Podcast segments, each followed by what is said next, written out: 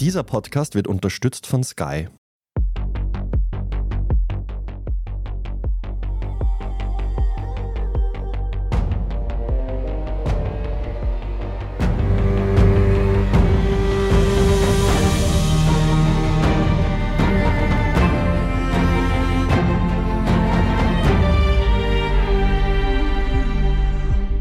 Bin Doris Prisching. Ich bin Michael Steingruber und ihr hört Serienreif, den Podcast über die royale Welt der Serien. Wir sprechen heute über das Finale von The Crown. Teil 1 der sechsten und letzten Staffel ist seit kurzem auf Netflix verfügbar. Ja, und als Gast haben wir heute eine große The Crown-Kennerin, um nicht zu sagen Adelsexpertin. Live aus Berlin zugeschaltet ist Your Royal Highness Standard Deutschland-Korrespondentin Birgit Baumann. Hallo, liebe Birgit. Ja, hallo, ich, ich danke für diese königliche und angemessene Begrüßung. Hallo aus dem, aus dem demokratischen Berlin. Dennoch, ich freue mich, dass ich mitmachen darf. Wir freuen uns auch. Liebe Birgit, sag mal, wie gefällt dir die sechste und letzte Staffel von The Crown ganz allgemein? Ja, da würde ich mit einem entschiedenen Ja und Nein antworten. Natürlich war es wieder toll. Es gab super Ausstattung bis ins Detail, super Locations, alles wunderbar. Erzählt wird auch eine gute, weil muss man ja so sagen, tragische Geschichte. Ja, aber das ist auch die Kehrseite. Man kennt diese Geschichte schon. Man hat sie eigentlich hundertmal erzählt bekommen. Insofern war da wenig Neues und ja, der Zauber fehlt jetzt doch sehr in dieser sechsten Staffel. Ich sehe das genauso. Ich war auch recht enttäuscht, weil irgendwie die Staffeln davor haben mir sehr intime und überraschende Einblicke geboten. Das fehlte jetzt irgendwie und alles war recht schablonenartig. Ich fühlte mich auch ein bisschen an Game of Thrones erinnert. Diese Serie hat ja auch ein eher unwürdiges Ende. Doris, was sagst du denn zum Finale von The Crown? Ich bin ja, was das Ende von Game of Thrones betrifft, sehr gegenteiliger Meinung. Was? Aber das, das hat dir gefallen? Ja, aber das ist ein anderes Thema. Ja. Also das würde ich wirklich verteidigen. Bei The Crown bin ich nicht so gnädig. Für mich war es ein totaler Abstieg, der sich wirklich abgezeichnet hat. Die fünfte Staffel war schon nicht mehr das, was es war. Und hier haben wir wirklich auch also eine, so wie du es schon gesagt hast, Birgit, eine Erzählung, die wirklich weithin bekannt ist und die, das große Verdienst dieser Serie, was es ja immer war, ist, dass man genau diese Räume oder diese Bilder, diese Flächen, die sehr bekannt sind, mit eigenen Interpretationen und Inhalten gefüllt hat. Und das ist überhaupt nicht mehr der Fall gewesen. Wir haben einfach eine Nacherzählung von einer Geschichte, die jeder kennt. Man kann sich auch den Wikipedia-Eintrag durchlesen. Voll, ja. Ja. Aber das sind die Bilder nicht ganz so schön zur Ehrenrettung. Aber es war ja nicht alles nur schlecht, äh, Birgit. Also zumindest sagst du das. Ja. Ich bin ja skeptisch und bin gespannt, was dir äh, gefallen hat oder ob es da wirklich jetzt auch was Positives gegeben hat, abseits der schönen Kostüme. Ja, naja, Doris, du hast das natürlich äh, genau richtig beschrieben. Ja. Die Interpretation ist fast nicht mehr möglich oder kommt nicht mehr vor. Andererseits, ich erinnere mich, dieser Konflikt geht ja weiter zwischen Diana und Charles, auch wenn sie jetzt in der sechsten Staffel geschieden sind. Und da stehen sich sozusagen diese zwei Betrachtungsweisen gegenüber. Das konservative Königshaus und sozusagen die moderne und flippige Diana. Und das, das kommt schon ganz gut raus. Also da gibt es eine Szene, die relativ lange ist, wo Charles seiner Camilla zur Rehabilitierung ein großes Fest zum 50er ausrichtet. Und er, er möchte also seine Mutter auch dabei haben. Die will das nicht. Und dann findet dieses Fest statt. Und ja, sie tanzen auch, aber es ist trotzdem alles so wahnsinnig steif.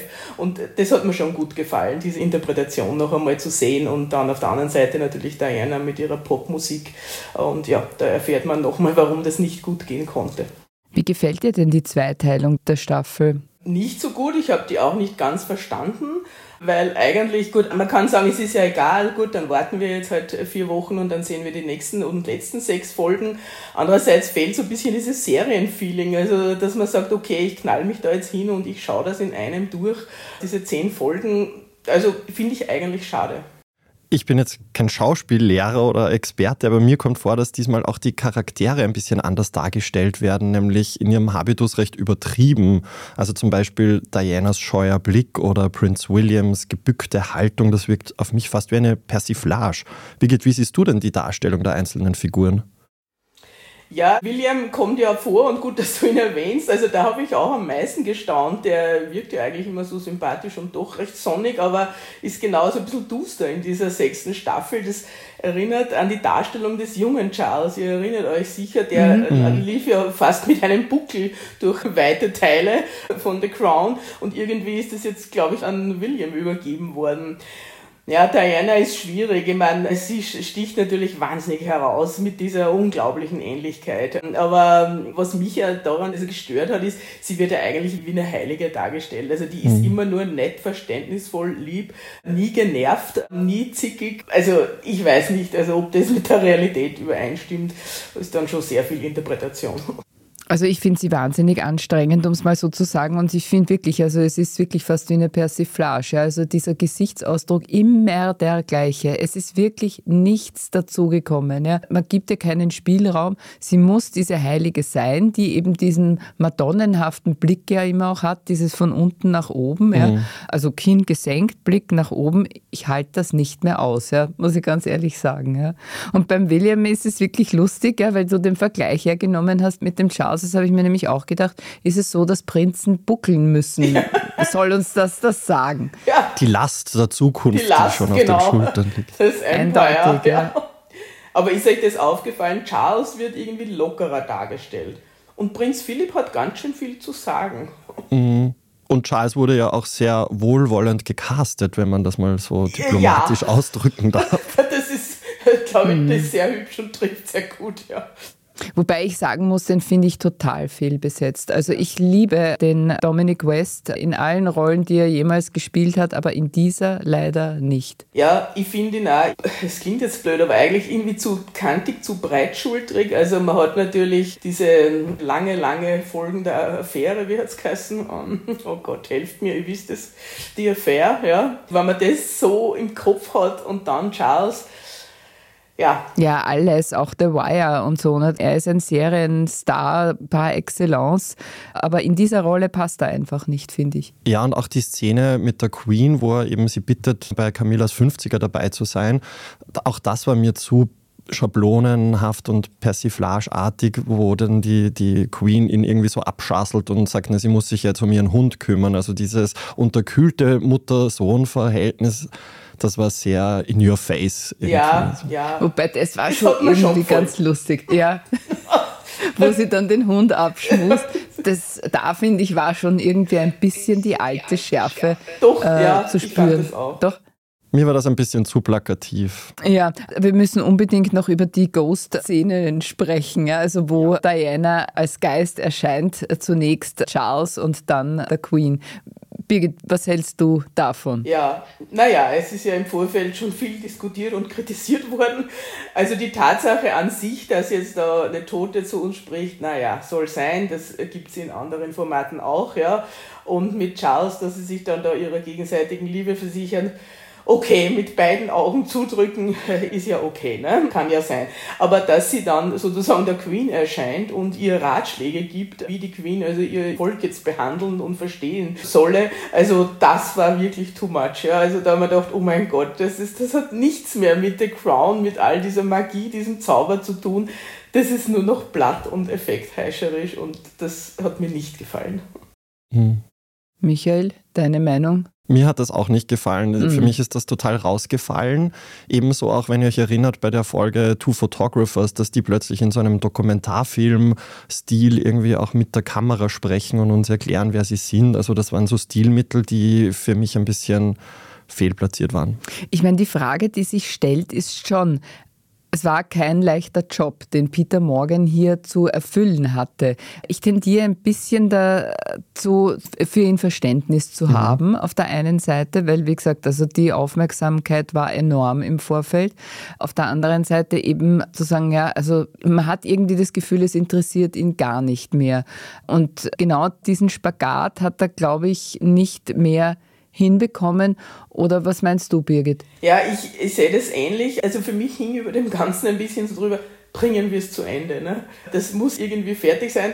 Andererseits ja nicht, man könnte jetzt ja noch weitermachen. Also die nächsten Folgen, die letzte Folge endet ja dann 2005. Na gut, es hätte schon noch einen letzten Teil geben können bis 2022, aber ich glaube, es ist gut, dass es nicht mehr gibt. Er hat partout nicht mehr wollen. Also so viel ist bekannt.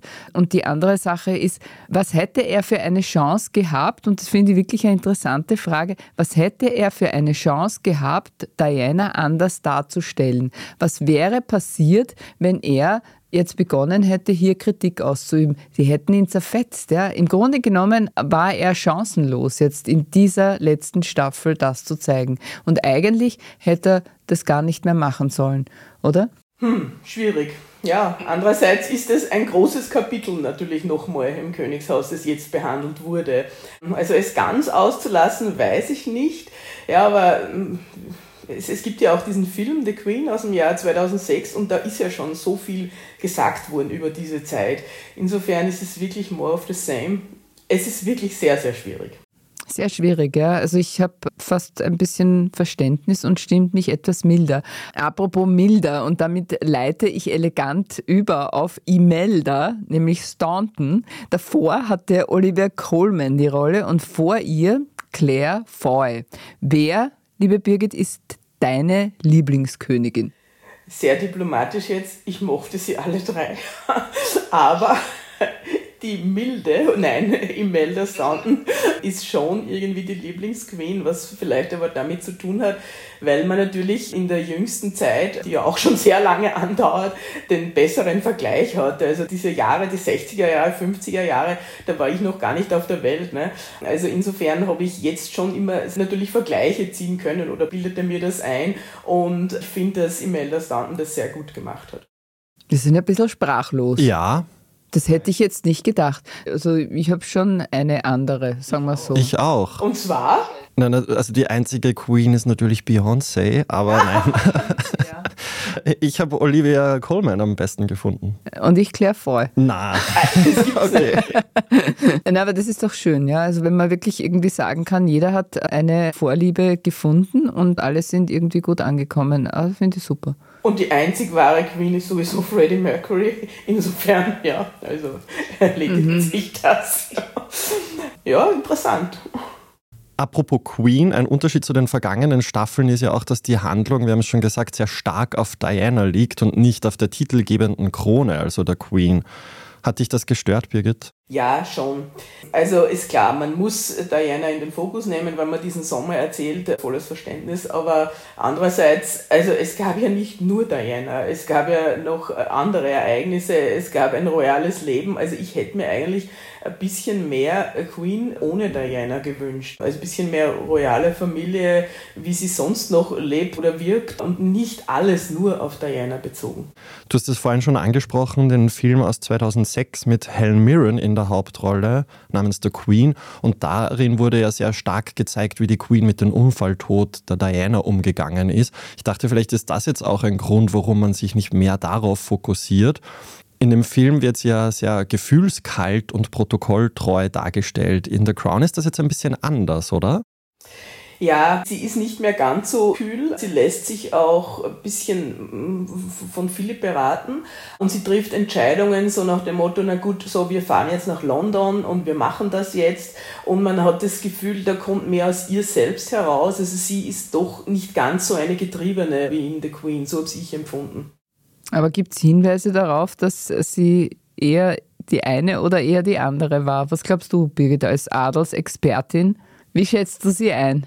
Es ist halt detaillierter dargestellt bei der Queen im Jahr 2006. Ich glaube, dass es schon ziemlich dem nahe kommt, wie es war. In The Crown war es ja davor auch immer so erpicht auf die Einhaltung der royalen Protokolle. Also für mich hat das diese empathische Seite jetzt auch gar nicht so dazu gepasst. Ja, es ja. ist einfach dieser versöhnliche mhm. Ton, der da zum Abschluss kommt. Da war Philipp ja eher der, ja, ja. der Harte. Genau. Ja. Bevor wir jetzt zu unversöhnlich werden, wir machen eine kurze Pause. Bleibt dran, liebe Hörerinnen und Hörer. Bei uns geht's weiter mit dem Tod von Diana, Paparazzi und Schuldzuweisungen. Wir sind gleich wieder da.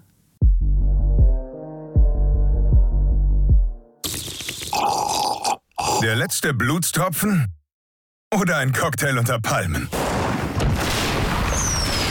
Der Kampf um die Zukunft oder ein Feuerwerk der Liebe? Blanker Horror oder Heiratsantrag? Egal was du sehen willst, bei uns siehst du alles. Deine Lieblingsserien auf Knopfdruck mit dem Sky Entertainment Plus Paket. Sky, wo Serien zu Hause sind. Standard-Podcasts gibt es ja wirklich schon zu jedem Thema. Also fast jedem. True Crime.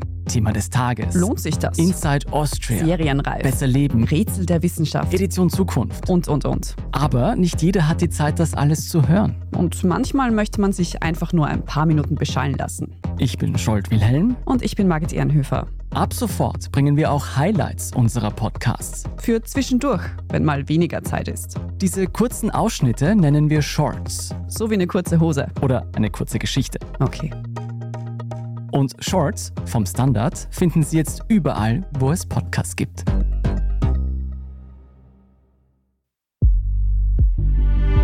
Diana starb am 31. August 1997. Der Tag ist vielen noch im Gedächtnis, mir nicht mehr ganz, wie ich es gestehen muss. Ich schätze es einmal, August war ich im Schwimmbad. Birgit, kannst du dich noch erinnern, wo du warst, als du von Dianas Tod erfahren hast? Ja, ich weiß, als ob es gestern gewesen wäre. nee, also es war ja Sommer und heiß. Ich war Radfahren in Hessen, das weiß ich noch. Und ich kam erst am Abend nach Hause. Pünktlich um 18.40 Uhr schaltete ich den Fernseher ein, weil da lief die Lindenstraße und die wollte ich sehen. Und ja gut, die lief ganz normal und drunter war so ein Banner zu sehen, Tod im Tunnel. Sondersendung folgt. Und ich dachte, was soll das? Was für ein Tod, was für ein Tunnel? Ne? Und bin dann also bei den regulären Nachrichten äh, ja, vom Sessel gekippt, so wie ganz viele. Du hast mir erzählt, dass du danach eine Woche geweint hast. Ja, ich war schon bei denen, die das sehr, sehr, sehr mitgenommen und berührt hat. Ist ja alles tausendmal durchbesprochen, woher das kam. Also mir taten unendlich natürlich diese Kinderleid, ja, aber mhm. ich weinte, glaube ich, auch. Es war so eine unglaublich missglückte Befreiungsaktion dieser Frau, ne? die da irgendwie diesen tollen Sommer hat, sich aus dieser Düsternis befreit und dann leider so armselig zugrunde geht. Michael, wo warst du?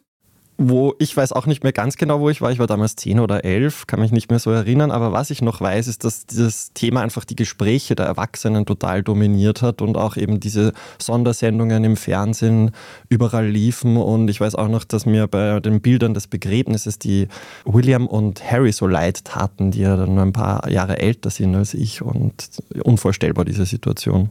Na, unvorstellbar war es wirklich, das weiß ich auch noch, ja. In der aktuellen Staffel von The Crown spielen auch Paparazzi eine wesentliche Rolle. Wird Ihnen in der Darstellung Mitschuld am Unfall gegeben, Birgit? Also Sie haben meiner Meinung nach nicht die alleinige Schuld, ja, Mitschuld vielleicht, aber ich finde, es kommt gut raus, wie überfordert alle waren. Also Dodi war überfordert, das Ritz in Paris, die das eigentlich organisieren hätten müssen, dieser Fahrer Henri Paul, wenn wir uns erinnern, und auch äh, Diana selbst. Also sie hat es ja irgendwie treiben lassen. Also sie wusste ja, was los ist ne? und was sie sozusagen für ein Fressen für die Presse und für die Paparazzi ist. Sie hätte mal sagen müssen, äh, so nicht, ja, und äh, wir brauchen hier Sicherheit oder wir müssen das anders regeln. Also das klingt jetzt alles so blöd, wenn man da Ratschläge gibt, aber das passierte alles nicht und so trieb es da irgendwie diesem Tunnel entgegen und das zu sehen nochmal, ist, das ist schon recht schrecklich eigentlich gewesen. Das ist ja doch interessant und das ist vielleicht ein kleiner, kleiner, mini, mini, mini Anflug an äh, Kritik an ihrer Person, weil man schon sieht, dass sie sich selber auch immer wieder produziert hat äh, vor dem Paparazzi und tatsächlich auch die Beziehung und den Bezug zu ihnen auch gesucht hat. Ne? Ja, absolut. Da sind ja diese Szenen da im äh, Mittelmeer, wo sie also da im neckischen Badeanzug vorfährt mit dem äh, kleinen Bötchen und sagt so, was wollt ihr, ihr bekommt alles, aber dann ist Ruhe. Also ja, das war schon etwas verstörend, das noch einmal zu sehen. Ja, noch ein bisschen anachronistisch mit dem Paparazzi. Das ist ja ein, ein Relikt aus der Vergangenheit. Ich habe mir dann gedacht, Social Media steht ja oft in der Kritik, aber ist es eigentlich vielleicht ein positiver Aspekt, dass es diesen Berufsstand dadurch nicht mehr gibt, weil sich die Promis eh dauernd selbst inszenieren? Ja, andererseits kriegt man natürlich da nur eine kontrollierte, geschönte Version. Und die wollen wir ja alle nicht. Ne? Die wollen wir schriftlich nicht. Wir wollen sie auch bildlich nicht. Insofern, glaube ich, muss man da schon auch irgendwie eine Lanze für Fotografen brechen.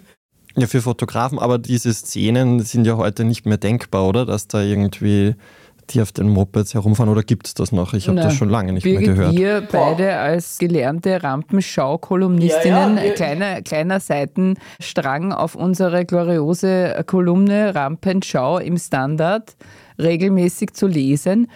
Also ich würde schon sagen, dass es noch sowas wie Paparazzi gibt, weil es ist ja eben genau der Punkt, den du sagst, diese Selfies von Promis werden gemacht, da habe ich die Kontrolle darüber, wenn ich das freigebe. Ja? Aber so ein Bild, ja, dass ich mir irgendwo in einer Heimlichkeit, wo ich einen Einblick gebe, ja, in eine Szene, die nicht kontrolliert ist, sondern die eben entdeckt, enthüllt oder sonst irgendwas ist, ja, ich glaube, das ist schon noch einmal eine andere Stufe. Und ich glaube, Paparazzi gibt es nach wie vor, oder zumindest zumindest würde ich mir jetzt einbilden, an den Fotos erkennt man es. Ja, doch, also wenn man an Harry und Meghan denkt, ne, also da würden sicher viele vieles bezahlen, dass sie die irgendwo heimlich am Strand oder sonst wo ablichten. Ne. Ja, bei solchen globalen Superstars gibt es das nach wie vor. Aber gut, ob man auf Motorrädern noch nachrast heute, das weiß ich nicht. Ich glaube, da ist es einfach, da ist dieser Sommer 97 noch so in Erinnerung, das war schon eine Zäsur. Du glaubst wirklich, dass das eine Trendwende war, äh, dass man jetzt äh, Promis deswegen nicht mehr. Na, nein, äh, na, das meine ich nicht. Ich meine sozusagen, dass man vielleicht, dass man so eine Jagd veranstaltet mit Motorrädern und in den Tunnel, man kann es nicht ausschließen natürlich, ne? Aber ja, also so Megan hat ja, glaube ich, mal auch berichtet, dass sie die irgendwie viel zu nahe gekommen sind, was dann natürlich wieder für Harry traumatisch war. Ja, es müssen ja nicht immer Motorräder sein, es kann ja auch sehr übergriffig sein ohne diese. Aber ich glaube auch, dass da diese Hochphase vorbei ist, weil in den Nullerjahren gab es dann doch auch so Berichte über irgendwelche speziellen Versicherungen, die man in Hollywood abschließen kann, dass man dann nicht belangt wird, wenn man Paparazzi, er nicht irgendwie blöd gesagt über den Haufen fahrt, weil die halt irgendwie diese Abstände nicht einhalten. Und eben diese ganze Thematik kommt mir vor, ist einfach nicht mehr so, so relevant. Ja, kann sein, ja. Na, interessant finde ich es ja, dass er eigentlich eine Generation später das, das Gleiche wiederholt. Ne? Also Harry und Meghan versuchen es ja genauso mit Häppchen ne? und Büchern und Filmverträgen oder Studioverträgen das Ganze zu kontrollieren, so wie es Diana versucht. Ja, und beschweren sich aber auf der anderen Seite eben über die Distanzlosigkeit der, genau. der, der Medien. Ne? Und wo in Privatsphäre. Ne? Aber das wissen wir, das hat ja der Springer Vorstandsvorsitzende Matthias Döpfner so schön gesagt, anlässlich der Affäre Wulff, der deutsche Ex-Bundespräsident, wer mit uns im Fahrstuhl hochfährt, fährt auch wieder hinunter.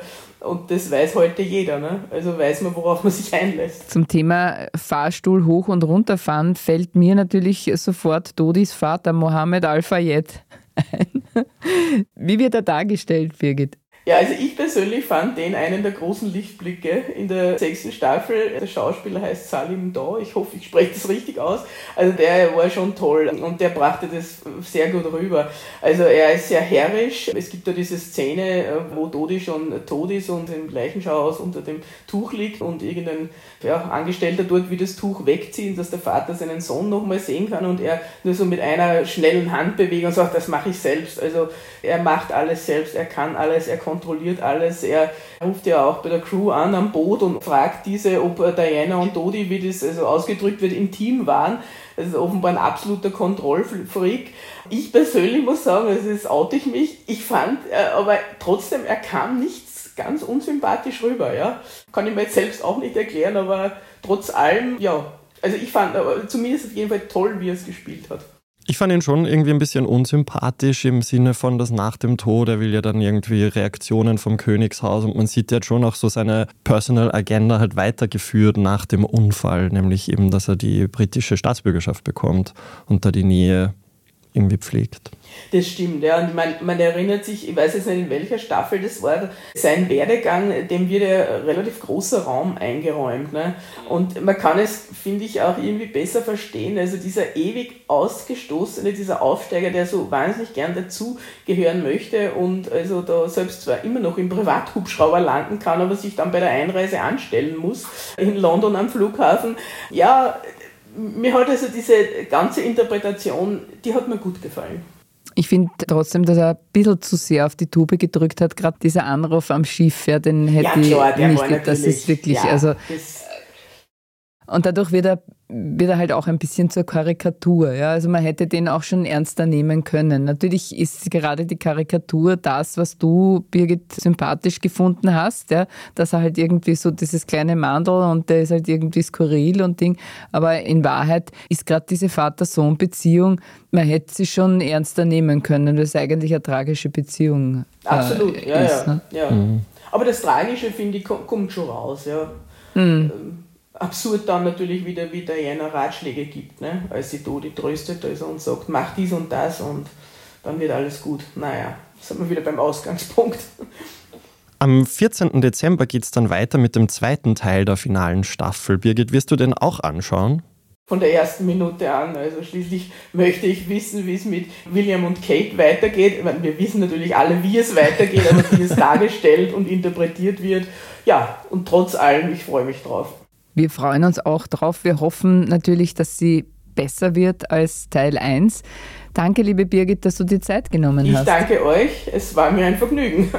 Uns auch, danke. Das war's schon wieder mit der neuen Folge von Serienreif. Wenn euch, liebe Zuhörerinnen und Zuhörer, dieser Podcast gefallen hat, dann freuen wir uns über eine 5-Sterne-Bewertung. Damit ihr keine Folge verpasst, abonniert uns, wo auch immer ihr eure Podcasts hört. Wir danken Scholt Wilhelm an den Reglern und euch fürs Zuhören. Bis zum nächsten Mal und frohes Schauen. Bye, bye. Bye.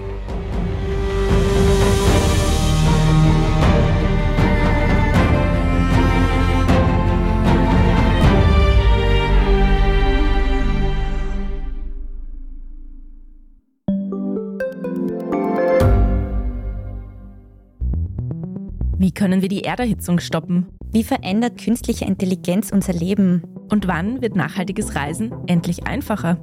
Um diese und viele weitere Themen geht es im Podcast Edition Zukunft und Edition Zukunft Klimafragen. Ich bin Alicia Prager. Und ich bin Julia Beirer. Wir sprechen über Lösungen für das Leben und die Welt von morgen. Jeden Freitag gibt es eine neue Folge, überall, wo es Podcasts gibt.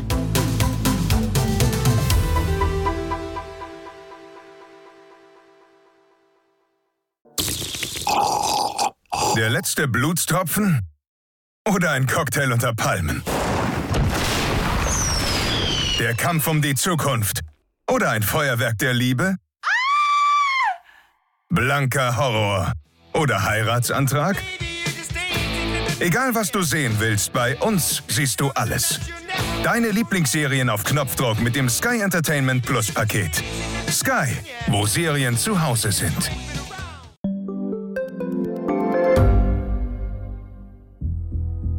Was ich nicht nachvollziehen kann, ist, warum an jedem Unrecht immer ich schuld sein soll. Ein Korruptionsskandal jagt den anderen. Österreich hat in den letzten 30 Jahren viel über Klimaschutz gesprochen, aber zu wenig getan. Die Politik verschläft die Klimakrise. Die Behörden haben alles richtig gemacht. Fehler vergisst man, statt daraus zu lernen. So sind wir nicht. So ist Österreich einfach nicht. Aber wie ist Österreich dann? Das wollen wir bei Inside Austria herausfinden. Wir blicken auf die großen österreichischen Skandale. Von Ibiza bis Ischgl. Wir wollen wissen, wer dafür in der Politik die Verantwortung trägt. Und wir schauen genau hin, wo Österreich über seine Grenzen hinaus mitmischt. Vom Wirecard-Skandal bis zum Ukraine-Krieg. Das ist Inside Austria von Standard und Spiegel. Jeden Samstag eine neue Folge, überall, wo es Podcasts gibt.